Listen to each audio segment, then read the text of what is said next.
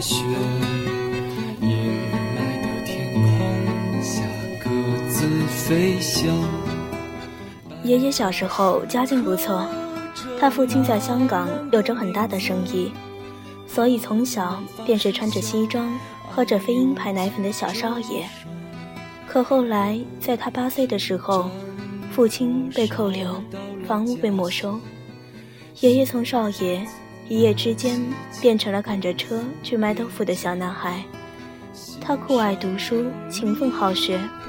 所以具备了一个进步青年所有的技能，满腹诗书，多才多艺。某一天，他遇到了当时年轻美丽的奶奶，他生命里最大的惊喜。奶奶家境很好，生活一直很小资，会弹钢琴，喜欢看黑白外国电影，爱花花草草，也爱唱歌画画。他任性。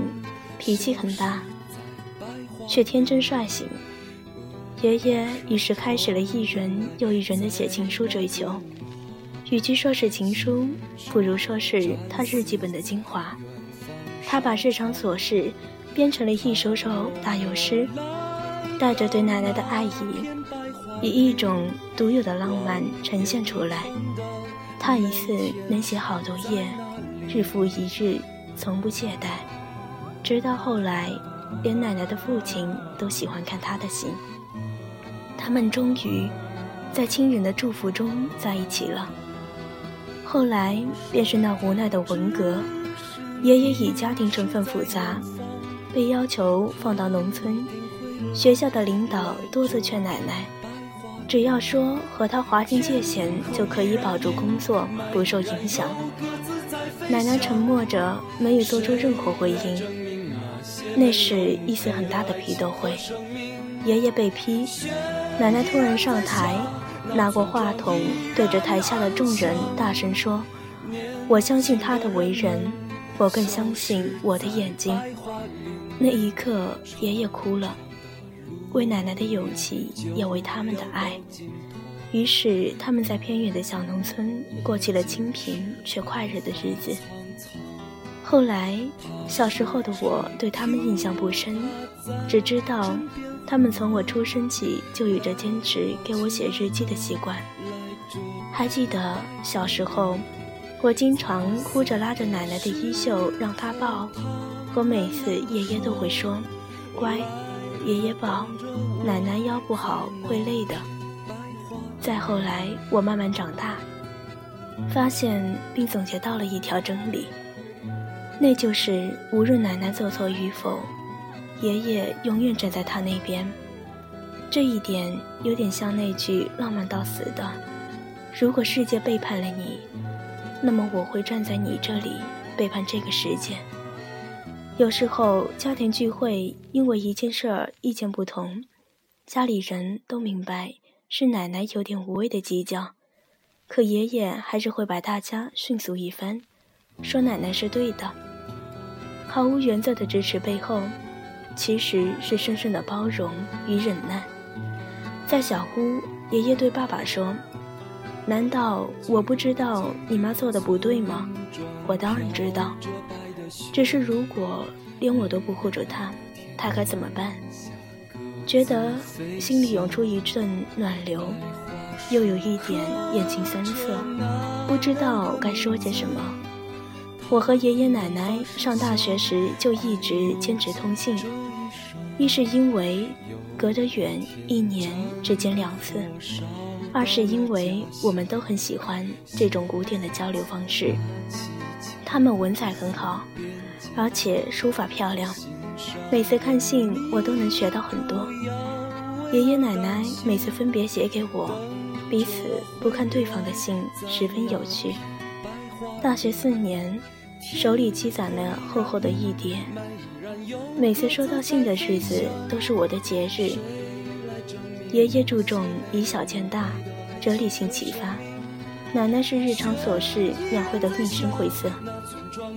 有一天，我收到了爷爷的信，发现有这样一段：今天的阳光很好，于是起身去北山散步，不知不觉天阴了，接着下起细雨。我一看四周没有避雨的地方，暗叫不妙，于是甩开大步，拿出百米冲刺的速度跑去四里路。后山总算找到了路边的小店，此刻大雨倾盆，天空也灰了。我叫了辆出租车回了家，刚进门又是一阵大雨如注，当房门紧锁，你奶奶不在家。其实，在之前我们因一件小事拌了嘴，小有不快。可这时我不由想，他是去了北边的小花园，还是去了政府广场呢？天不好，为什么不早点回家？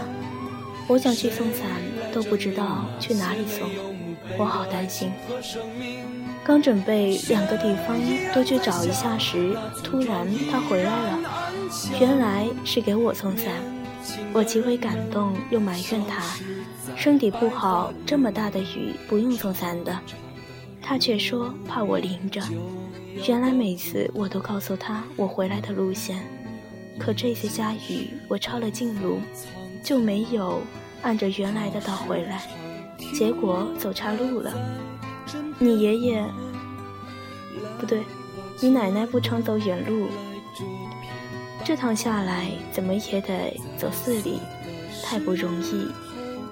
那一刻，我突然觉得，所谓白头偕老，并没有那么高深，只是在温柔的时光里，慢慢的彼此习惯着。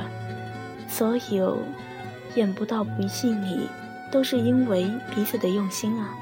风风雨雨这么多年，愿得一人心，白首不相离。我想，没有比这更好的陪伴与懂得。而所谓的吵架，都变成了爱情的调料。因为一旦感情的天空真的下起雨来，你们首先想到的，都是为对方送伞。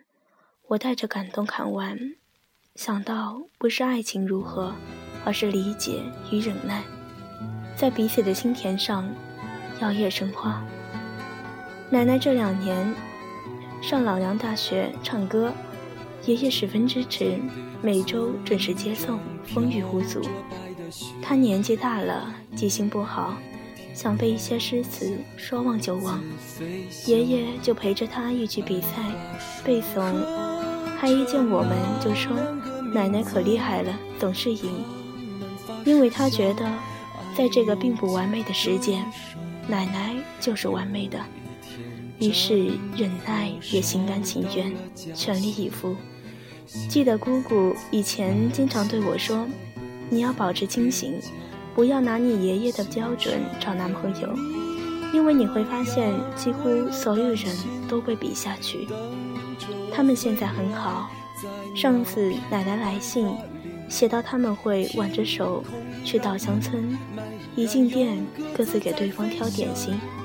只不过一到结账，爷奶奶的点心金额都是爷爷自己的好几倍。想起电影《恋恋笔记本》中，老年的诺伊对着失去记忆的艾丽天天读信，他们年老色衰，体态蹒跚，满脸皱纹，从激情四射到柴米油盐，从豆蔻年华到生儿育女，他们爱的没有蝙蝠，最后。他在他的身边躺下来，紧紧地握住他的手。他说：“我会一直守护你。”还记得那句话吗？很快你就八十二岁了，身高缩短六厘米，体重只有四十五公斤，但是你一如既往的美丽、优雅，令我心动。我们在一起已经度过了五十八个年头，而我对你的爱越来越浓烈。我的胸口有了这段闹人的空茫，只有你的昨日身体依偎在我怀里时，它才能被填满。书中这般灼热浓烈的话语，至今读来依然会感动到流泪。所以白头偕老这件事，其实和爱情无关，只不过是忍耐，但忍耐却是一种爱。